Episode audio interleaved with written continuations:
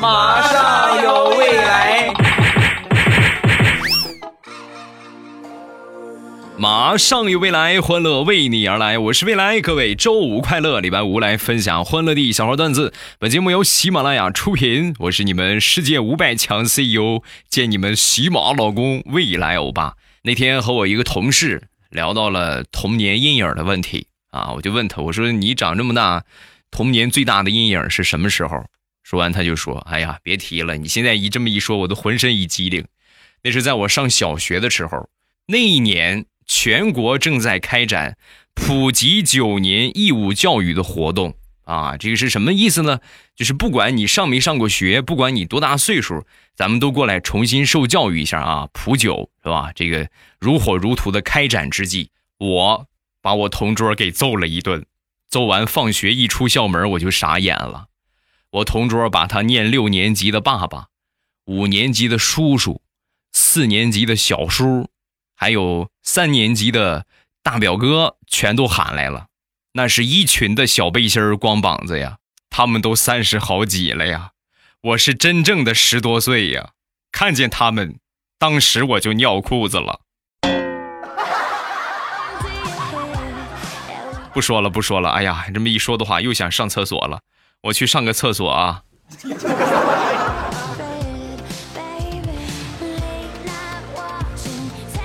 相比我这个同事，我的童年阴影呢，简单了许多，都是来自家庭啊。小的时候呢，我就是经常会被家里边打一顿啊，有的时候就是没有什么任何的理由就打我一顿。你比如那回啊，我回到家之后，看见我爸爸跟我妈两个人在生闷生闷气，谁也不理谁。啊！我本来寻思，我就赶紧悄悄的上屋里边写作业，脱下鞋来换拖鞋的功夫，准备回房间。我妈突然喊了我一句：“考试成绩出来没有？”我很惊恐的说道：“啊啊，那个不不不不及格。”然后我妈当当当当打了我一顿。还没等我从痛苦当中缓过来，我准备回房间写作业的时候，我爸又喊了一句：“考试成绩出来没有啊？”我颤颤巍巍地说：“不是刚才说过了吗？不及格。”然后烫烫烫烫烫，又被我爸揍了一顿。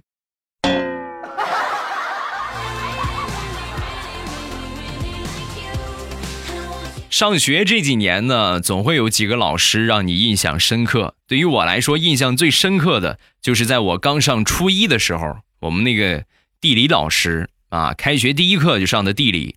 我们地理老师面带微笑走上讲台，我叫李建民，唐朝皇帝李世民，大家都知道吧？我与他素不相识啊，他能当皇帝，而我呢却不能。哎呀，这应该就是所谓的一字之差成千古恨吧？不过李世民呢，这个人呢不不咋地啊，大家看过历史都知道，血溅玄武门是不是杀了自己的亲兄弟，一点天理都不讲，他不讲天理，我也不讲天理。我讲地理啊，我是你们的地理老师，来吧，把地理课本拿出来吧。从那一天起，我就觉得我们这个地理老师啊，讲地理太屈才了，你应该去说相声啊。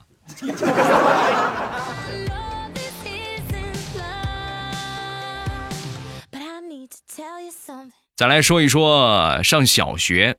小的时候呢，在农村上学，农村上小学条件不是很好啊。有一天我们正上课呢，教室门口啊，突然站着一个穿着很土气的农村妇女啊。老师就问她：“你你找谁呀？”说完，这大妈就说：“啊，给俺们家二娃送两斤大米。”啊，说完之后，老师转身就问：“你们谁叫二娃呀？啊，二娃谁是是谁？”说完之后，教室瞬间就安静了。安静了一会儿之后，老师很生气：“狗不嫌家贫，儿不嫌母丑。老师平时怎么教育你们的啊？二娃是谁？给我站出来！”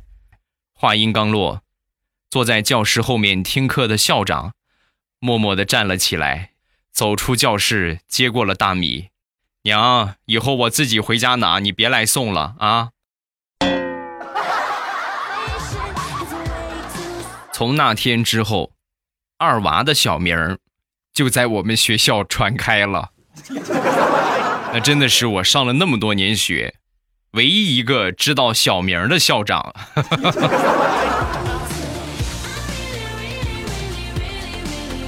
上个星期辅导我小侄子写作文，作文的题目叫做《给爸妈的一封信》。为了能够写出真情实感，让他体会到父母的不容易，我就从网上找了好多关爱留守儿童啊，什么这个山区孩子如何贫困多么不容易啊，这样视频给他看。他看完之后呢，很感动，红着眼睛奋笔疾书，写完了作文。第二天之后呢，接到了老师的电话啊，说是要来家访。啊！我说怎么突然来家访呢？这不是好好的上着学，没有有什么问题吗？老师，啊！说完那个老师就说：“啊，是你们孩子写的那个作文啊，我们全校都轰动了，所以我们学校的领导就决定啊，对你们这个贫困家庭啊关心一下啊，过来家访一下，给你们送点米，送点面，是吧？带点生活用品什么的。”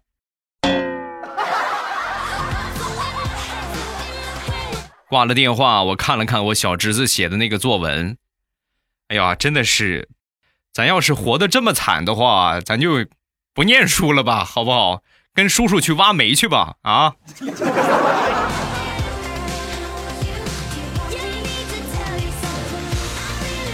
昨天出去遛弯儿，经过我们附近的一个绿化带，然后发现这个绿化带呀，旁边长出了好多的小红果。哎，我一想这个东西挺好啊，也经常吃。小时候顺手呢就摘了几个，摘了几个之后拍拍灰，放到嘴里细细的品尝，嗯，还是那个味儿。正好这个附近呢是一个出租车的停靠点，正好过来一个出租车停下来休息啊。这个司机师傅一看我在吃这个果子，当时就说：“这个 果肯定很甜，你真会挑，这地方果最甜了。”啊，我说你怎么知道的？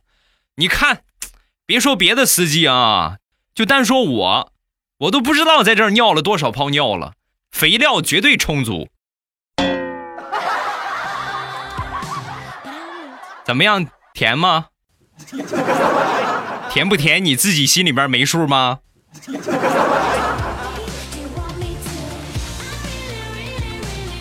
想当年上大一军训，有一天晚上呢，睡得挺晚，在玩手机呢，训练很累啊啊，基本上就倒下就睡了。而且训练一天之后呢，也很辛苦。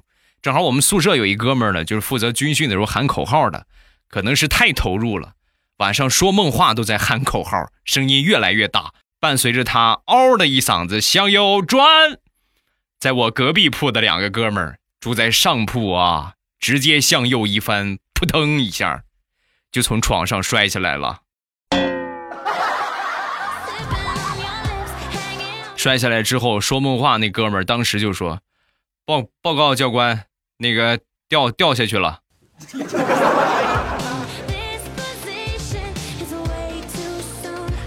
说我一个高中的同学吧，想当年还没上大学之前，他的同学呢就跟他说：“一定要报大学专业呀，选那些女生多、男生少的专业。这样的话，以后保证你。”毕业之后，基本上事业家庭双丰收，你就相信我就得了。然后我这个同学呢，就满怀信心和期待，就报了护理专业。那因为女生多嘛，基本上都是女孩嘛。开学第一天，那叫一个壮观呢，全班一百多个女生，只有他一个男生。啊，一节课都是笑的，根本就停不下来呀。你们能懂吗？就是一群女的围着一个男的，那就好像个异类一个样啊，这还不算啥，最残暴的是后来上课学的是护理专业嘛，就是护士什么的，这个这这个行业。啊，少不了那就解剖啊、扎针什么的，尤其是练习打针的时候，老师就说呀：“你们现在啊属于初学者，大家都还很生疏，咱们现在可以互相打针练习啊。女生如果怕疼的话，最好找男生来搭配。”老师话音刚落。一百多双绿油油的眼睛齐刷刷的看向他，老师，我要退学。好不容易熬过了大学三年，毕业之后呢，根本就没有什么所谓的事业家庭双丰收，没有一个人愿意跟他。不光没有人愿意跟他，自己还落下了一个外号，叫“针线包”啊。为什么叫针线包呢？因为练扎针的时候都扎他呀，是吧？所以他就是万人扎嘛，给他起了个外号针线包。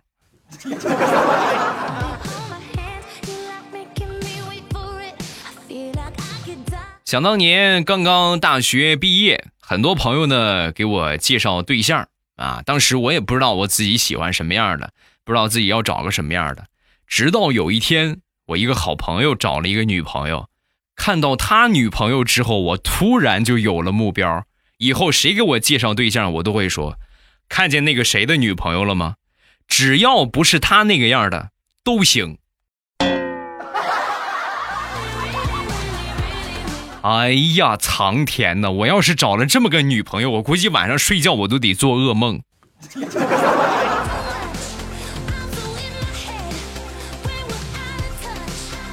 上大学那几年是我们整个学习生涯最轻松的一个阶段。晚上呢，打个牌什么的。你说初中、高中，你住宿舍，你敢打牌，第二天你爸妈就来了，你还得挨一顿胖揍。有一回我们晚上大学熄灯之后打牌。其实也不让打啊，就有一个时间，在这个时间之前可以打，这个时间之后呢不能打。我们打牌到了晚上之后呢，宿舍熄灯，点着蜡烛打。有一天晚上打的实在太投入了，被查宿舍的老师给逮着了。老师过来敲门啊，所有打牌的人迅速跑到床上，只剩下我下铺自己啊，在那儿很无助的看着牌，看看门那就我去开门呗，对吧？牌也来不及收拾了，把门打开之后，老师一看，来，谁打牌了？打牌的都给我下来！还得说我这个下铺仗义啊，当时想都没想就说，老师你不用喊了，就我自己，把我们老师给气的。拿着那个书，当当当，一边打他脑袋一边，你自己你自己，你给我打一个我看看，你自己怎么打？老师，这是你说的啊，那我给你演示了啊，你看啊，来，我这个手拿一把，这个手拿一把，对二，要不起，对三，对四，我这我自己玩玩的挺开心呢。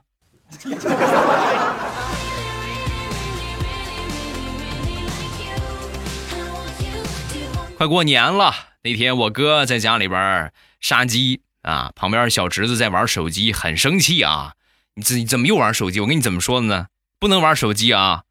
然后小侄子怀恨在心，把我哥的这个手机铃声啊调成了震动啊，而且呢铃声改成了鸡叫，然后就藏在厨房里边杀好的那个鸡的肚子里边。没一会儿，我哥就来电话了。来电话之后，你们想，震动外加鸡叫。就是老远一看，这个杀好的鸡啊，又抖又叫，又抖又叫，把我哥给吓得拿着菜刀从厨房就跑出来了。这是咋回事儿鸡我都杀死了这么长时间了，怎么怎么还会叫还会动啊？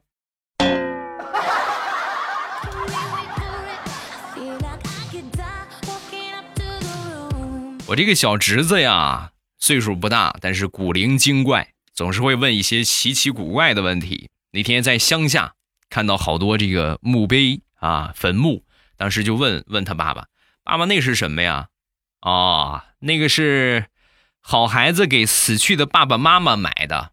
说完之后呢，小侄子当时就说：“哦，那爸爸等我长大之后，我也给你们买，你和妈妈一人一个，好不好？”哎，这我和你妈用一个就行了。可是妈妈说了，以后给你买什么，她也必须要有一个。我给你们一人买一个。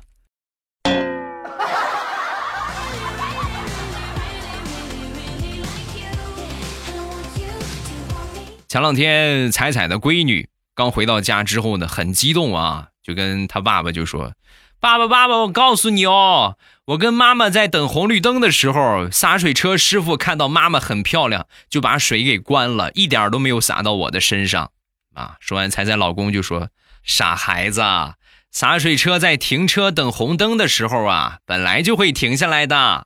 话音刚落，看了一眼彩彩，彩彩恶狠狠地瞪了他一眼。啊，的那个当然啦，是不是？主要还是因为你妈妈长得很漂亮。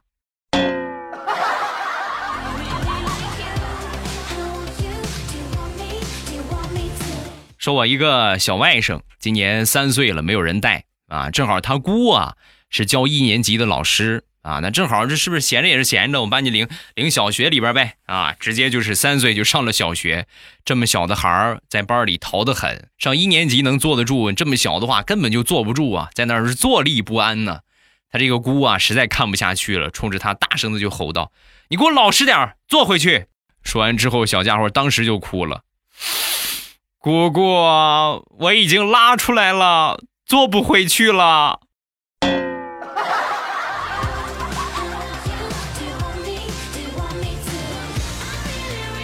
现在孩子皮的不得了。那天早上起来呢，起床之后，我就发现这个阳台上啊，到处都是泡沫水，花盆里边呢也有很多泡沫，而且呢，地上呢还躺着一个洗衣液的空瓶子。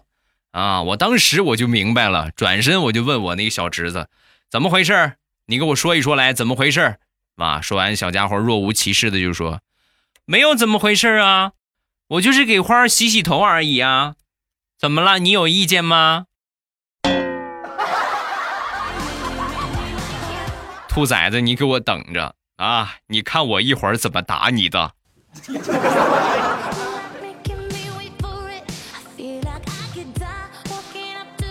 我记得想当年我们考英语啊，英语呢大家都知道选择题居多啊，基本上通篇的话选择题占到百分之八十。我们有一个同学呢，当时英语考试成绩得了十八分，这个成绩一出来之后啊，老师看到这个分数啊。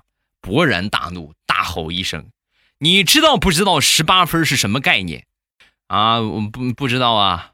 好，不知道是吧？然后呢，拿出了一个空白的答题卡，放到地上，正面康踩了一脚，反面康踩了一脚，然后把这个答题卡放到读卡的机器里边，分数显示三十六分。”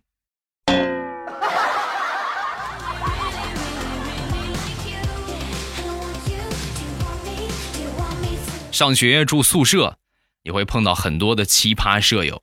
我们其中有一个舍友啊，有梦游症啊，非常严重的梦游症，啊，晚上就动不动自己就起来了，起来之后呢，坐一会儿之后又躺下，好吓人的啊！有一天晚上呢，做梦又梦游，身上披着个被子啊，旁边同学说把他叫醒吧，然后有人就说，哎，别别别别啊，有梦游症的人不能随便叫醒，咱这个样吧，把他被子慢慢扯下来。没准他就能醒了，哎，这是个好主意啊！然后其中有一个同学就过去扯他的被子，往下扯的时候啊，梦游这个同学说话了：“师兄，夺我袈裟作甚？”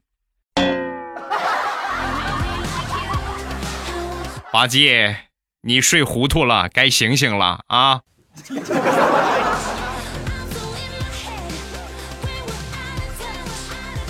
多年之前，我们班有一个同学，他的名字叫李世民啊，就和我刚才说的那个地理老师差一个字儿，他是真正的和皇帝同名啊，李世民。啊，我们那个时候呢都是玩 QQ 啊，微信没有，QQ 都分组嘛，对吧？一般分组的话就分什么样的也有，他这个特别独特啊。我们的分组一般就是比如说哪班哪班的同学是吧？同学、朋友、家属这么分，他不那么分，他分的是。兵部、刑部、工部、吏部、户部、礼部，这些呢都是普通朋友关系，和他关系比较好的呢，全部都归为皇室那一个分组。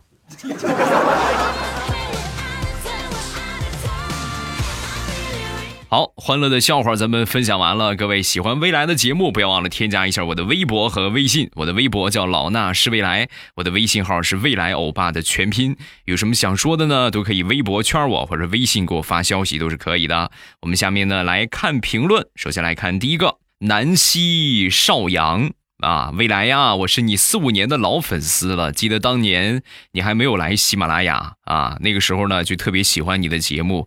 后来知道来到喜马拉雅了啊，隔了好几年之后呢，再次听到未来分享的段子，听到地雷的时候，感觉特别的亲切。谢谢未来欧巴给我们带来的欢乐，从小学到高二，希望以后每天都有未来欧巴声音的陪伴。嗯，加油，好好学习啊！未来欧巴等着你加入我的世界五百强啊！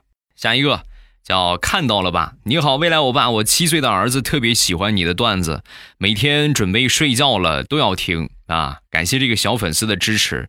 浪漫与酒，未来你说女朋友好找，你都有老婆的人了，真的是站着说话不腰疼。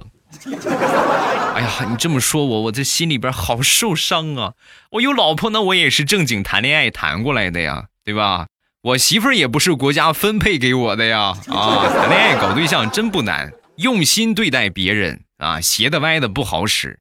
斜的歪的可能糊弄一时，但是你不能糊弄一辈子啊！真心对人家好，真心就是两个人性格脾气比较合适。然后呢，我觉得这个不是什么难事儿啊。还有就是得尽量的让自己多少优秀一点。